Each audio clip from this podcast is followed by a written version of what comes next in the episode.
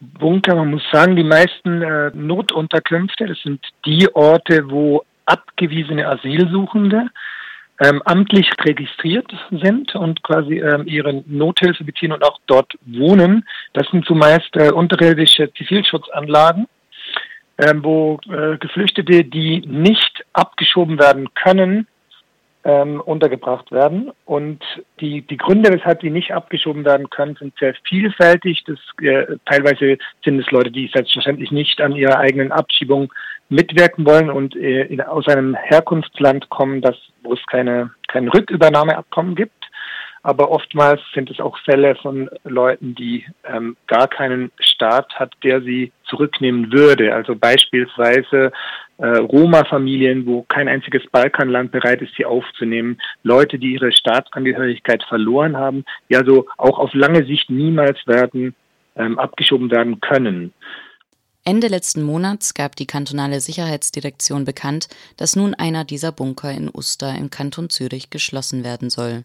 Offiziell wird diese Schließung mit den sinkenden Zahlen der Nothilfe begründet. Die sinkenden Zahlen, das äh, ist dann immer so ein Rechentrick der Sicherheitsdirektion, weil man hat ja keine Ahnung, wo diese sinkenden Zahlen eigentlich äh, hingehen, weil Leute, die ähm, illegal in ein äh, Nachbarland, also in einen, äh, in einen anderen Schengen-Staat ausreisen oder ganz einfach äh, untertauchen, also sich nicht mehr bei dieser Unterkunft melden, äh, die verschwinden ja auch aus diesen Statistiken.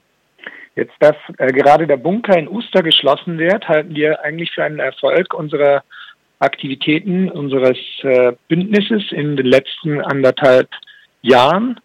Weil gerade in Uster haben wir regelmäßig, also auch mit der lokalen Bevölkerung, äh, Informationsveranstaltungen gemacht. Wir haben im Ustermer Stadtpark im, im Sommer einen großen Aktionstag gemacht und es gab da doch so einen gewissen äh, Widerstand aus der Zivilbevölkerung und es wurde thematisiert, dass es da diesen unterirdischen Bunker gibt, von dem davor die Leute oftmals gar nichts wussten. Und dass jetzt gerade dieser Bunker ähm, geschlossen wurde, halten wir doch eigentlich für einen kleinen Teilerfolg.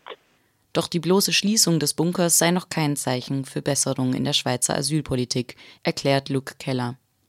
Es ist aber leider nicht so, dass sich dadurch alles verbessert hätte, sondern äh, also schon zuvor, als sich die die ähm, Anzahl der äh, Bewohner des Bunkers reduziert hatte, oder besser spricht man hier vielleicht von Insassen, weil das sind tatsächlich sehr äh, gefängnisartige Zustände, die dort herrschen. Schon als die Anzahl reduziert wurde, als es nicht mehr 80 Leute, sondern plötzlich nur noch, nur noch 50 waren, hatte man einfach die Anzahl der, der geöffneten Schlafräume reduziert, so dass sich die Situation eben auch nicht entspannt. Und auch jetzt durch die Schließung dieses Bunkers in Uster, da wurden einfach viele Leute in einen anderen Bunker in der Notunterkunft in Urdorf verschoben, wo die Zustände jetzt noch viel prekärer sind. Also da leben jetzt äußerst dicht gedrängt sehr viele Menschen. Das kommt natürlich auch zu Reibung. Das ist auch gewollt, denken wir so von der Sicherheitsdirektion, dass man da quasi die, die, die Renitenz äh, und die, die, die, die Probleme mit den äh, abgewiesenen Asylsuchen erst richtig produziert, indem man sie in äußer, also in, in Zuständen, die immer prekären werden, unterbringt.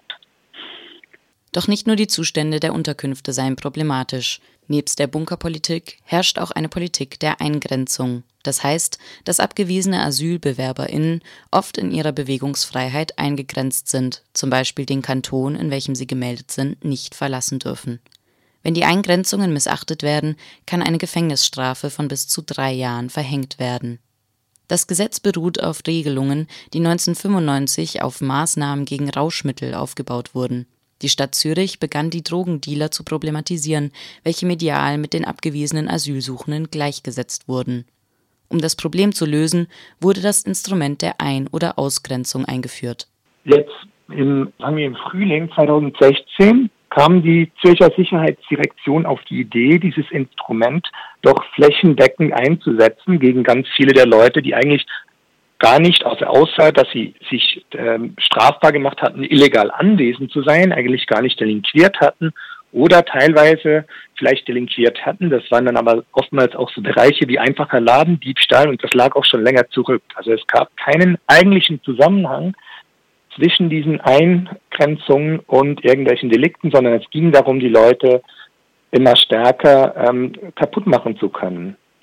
Also in diesem Zusammenhang ist auch dieses Bündnis, wo Unrecht zu Recht wird, entstanden. Als wir da begonnen hatten, immer mehr Druck aufzubauen und die Leute dann ähm, in den Notunterkünften rechtlich zu beraten und Beschwerdeschreiben für sie zu verfassen, setzte die Sicherheitsdirektion nochmal einen drauf und führte ein neues Präsenzkontrollsystem ein, bei welchen die, die ähm, Insassen jeweils morgens und abends unterschreiben müssen und auch äh, in der Nacht kontrolliert wird, ob sie wirklich da schlafen. Ansonsten bekommen sie nicht mal mehr ihre minimale Nothilfe ausbezahlt, obwohl diese gemäß unseren, unserer Bundesverfassung eben bedingungslos bezahlt werden muss.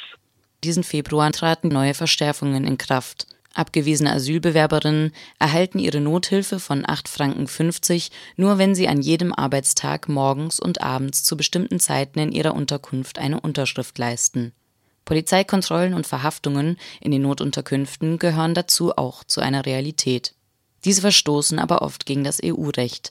Luke Keller erklärt die prekäre und oft kafkaeske Situation der abgewiesenen Asylbewerberinnen in der Schweiz. Die Leute sind einerseits staatlich registriert, ja, teilweise schon über, was weiß ich, zehn Jahre in einem Bunker, wo sie regelmäßig ähm, ihre Nothilfe beziehen und neuerdings eben auch immer unterschreiben. Gleichzeitig sind sie illegal anwesend. Das heißt, die Polizei kann sie nachts verhaften und sagen, ja, sie äh, haben sich der, der illegalen Einreise und des illegalen Aufenthalts schuldig gemacht und ihre Beweislage ist schon damit gegeben, dass die Leute ja amtlich dort registriert sind.